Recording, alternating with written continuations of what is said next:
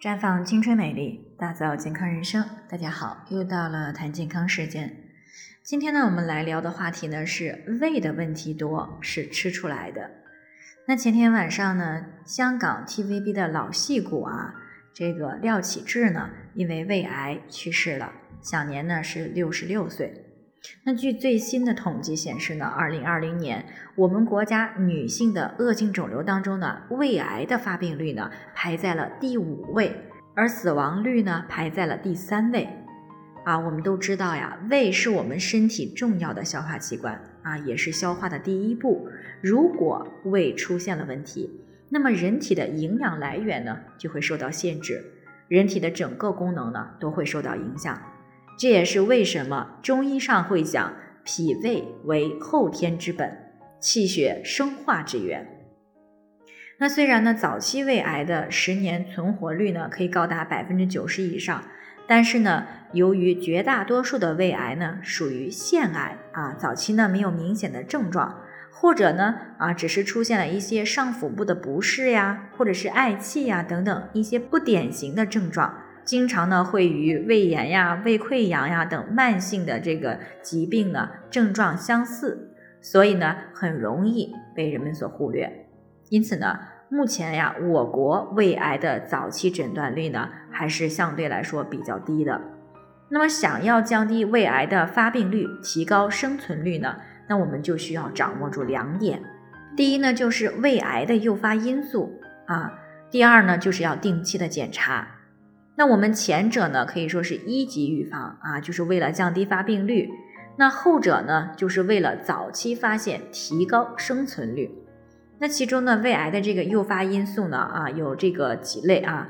因素一呢，就是遗传的基因。有研究表明呢，有胃癌家族史的女性呢，胃癌发病率呢是普通人的四倍啊。不过，胃癌的出现呢，可以说是一个多因素、多步骤。啊，多阶段发展的一个过程。那如果有家族史啊，平时呢最好减少对胃不好的行为，比如说像暴饮暴食、不注意饮食卫生啊、喝酒、吸烟、熬夜，或者是高强度、高压力的心理状态等等。那除此之外呢，就是一定要定期的检查。那这样呢，即使啊不幸得了胃癌，那么早期发现呢，也可以很好的干预啊，提高存活率。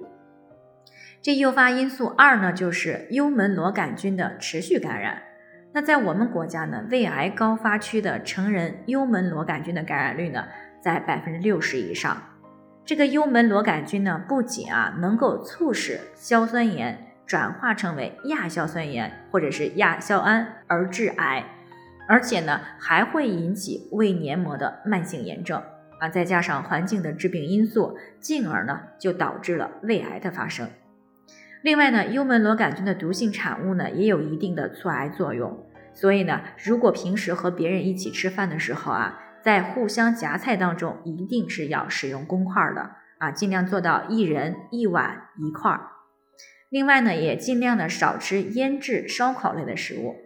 因为这个里面呢含的有亚硝酸盐、亚硝胺相对比较高。啊，除此之外呢，对于存在幽门螺杆菌感染的人，平时呢可以适当的补充一些维生素 C 或者是其他抗氧化的食物，啊，以减少